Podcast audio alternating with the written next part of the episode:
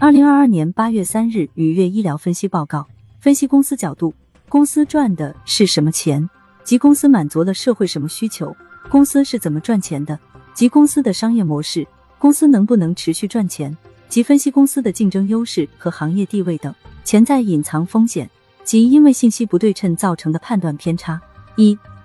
公司赚的是什么钱？根据应用场景不同。可将医疗器械分为医用医疗器械和家用医疗器械两类。医用医疗器械多用于医疗机构，由医护人员操作或使用，具有专业性强、精确度高的特点。相较于医用医疗器械，家用医疗器械多面向普通家庭或个体，满足其居家的护理需求，主要包括医疗设备与耗材，有操作简单、体积小巧、携带方便等特点。愉悦医疗是一家以提供家用医疗器械、医用临床产品以及与之相关的医疗服务为主要业务的公司，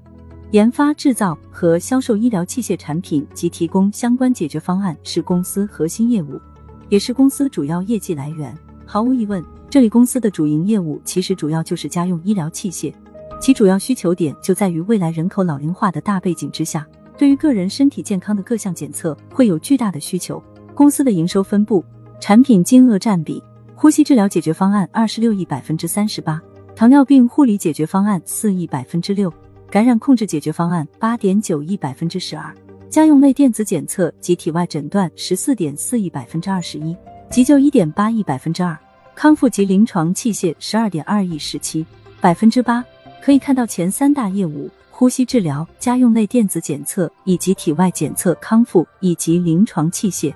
且前三大业务占比高达百分之三十八加百分之二十一加百分之十七，等于百分之七十六，占据绝对优势地位。接下来我们来看看这三大主营业务的产品包括哪些部分。报告期内，公司呼吸治疗解决方案板块业务整体依旧保持较快增速，其中制氧机产品作为业务核心，经过疫情考验催化，海内外销售规模得到有力拓展，业务规模同比增长近百分之八十。雾化产品较去年同期销售业务增长显著，同比增速超百分之一百一十三。呼吸机产品业务规模同比二零二零年下降较多，主要原因是二零二零年受疫情影响，同期业务基数较大。本报告期内，呼吸机产品常规销售业务开展较好，同比二零一九年两年年复合增长超百分之五十。海内外市场进一步打开，相关领域内的品牌影响力持续加深。我们可以从年报里看出。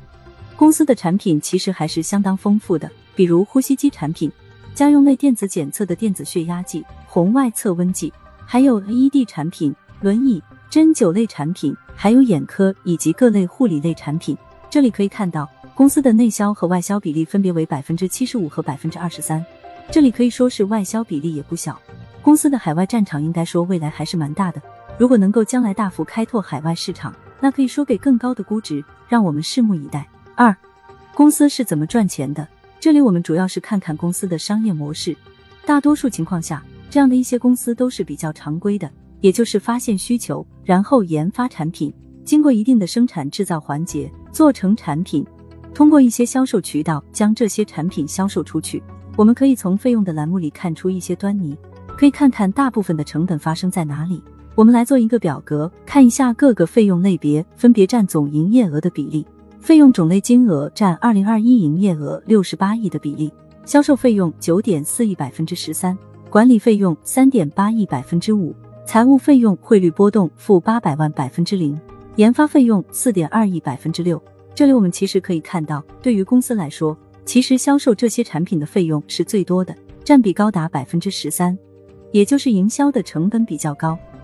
这里我觉得也可以理解。因为我在我们小区的电梯里经常看到电梯广告里有他们的产品的宣传，这就是营销宣传的费用。公司正处于大幅扩张的阶段，需要营销费用可以理解，这是必要的。三，公司能不能持续赚钱？这里我们需要看到公司的竞争优势以及优势业务在市场上的地位，所以需要去和别的公司进行对比。这里我摘抄了二零二一年年报中的相关内容，可以看到这里面对于公司的相关优势有一定的阐述。这里介绍了公司的产品的品牌价值，这里主要体现了公司的产品的多维度布局。公司的产品业务非常宽广，最后，这里主要是研发和营销团队的优势。看完了公司年报，我们还需要去对比市场上主要的上市公司，看一看我们的竞争优势是否比较强劲。我们可以看到公司的主要三大业务产品：呼吸治疗、家用类电子检测以及体外检测、康复以及临床器械。这里我们拿家用类电子检测以及体外检测的相关重点产品。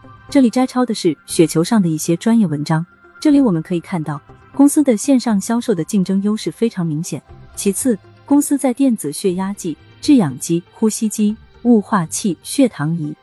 都是国产中的龙头地位。在未来国产化的大趋势下，打败西方的产业地位将会迎来巨大的发展。同时，在人口老龄化和人均收入不断提升的大背景之下，这条赛道是毫无疑问的，有厚厚的雪和长长的坡，可以持续滚雪球。四，潜在隐藏风险。这里主要是为了尽可能削弱信息不对称造成的判断偏差。这里也是我第一次新增的一个分析的部分，说说我的一个做法。因为当我们自己主动去分析一个事物的时候，常常会过度自信，这个时候就非常需要反面的认知。对于股票来说，如果你很看好一个公司，那一定要去看看不看好的人的声音，因为他很有可能看到了你没有看到的一面，这样就有助于我们更好的看清整个事物的全貌。但这里我要说明的是，这些理由主要是公司本身的经营状况，而不是说公司股价不涨的一些关于市场上的观点，比如没有大资金关注、发牢骚式的谩骂都不在考虑范围之内。因此，我的做法就是在雪球的相关论坛找到这个公司下面的有关于这个公司的一切不看好的人的声音，看看他们的理由是什么，然后不带有任何主观色彩的去分析说的话对不对。这里我找来了几条比较典型的不看好理由。一、二，我翻看了二十页的评论，主要找到了以上主要理由：一个是医疗器械集采会不会波及公司；一个是觉得二零二二年上半年愉悦医疗的外销比例大幅度下降；还有就是公司的本身问题。这里涉及到的商业问题，战略不清晰，啥都做，好像没有主心骨，产品力不足，优势产品区分度可能不大，竞争者也不少。管理层的道德问题。那么，针对第一个问题，医疗器械集采肯定主要针对的是医用的产品，而愉悦医疗主要针对的产品主要面向家用，所以这个问题我觉得不存在。第二个问题，目前还未可知，中报还未披露，猜测性的话题。第三个问题，这里主要是商业战略不清晰和产品没有高技术，这里我们需要去看看公司的发展规划问题。这里可以看到公司的发展战略将。呼吸与制氧、血糖和 PA 消毒感控这三个赛道重点布局，这说明该公司的战略也逐渐清晰。因为这三个赛道目前公司的业务在市场上优势也是比较明显的。还有一个道德问题，我觉得目前这个问题不是个大事。总结：从估值来看，从目前的估值来看，公司的估值处于偏低位置，市盈率在二十倍，市盈率分位点在百分之八的位置上。上述分析之后的公司。也是在所属领域龙头地位，而家用医疗设备未来也是一个很大的需求，国产化也是大趋势，国内的优质公司迎来大发展也是必然的。所以我的看法是，当前估值偏低，其实可以抵冲掉一部分的潜在风险，后期持续关注公司的经营状况。如果按照公司的目标正常发展，那么可以给到更高的估值。现在估值偏低，值得入手。如果大家想了解更多内容，可以关注公众号。我的投资小账本。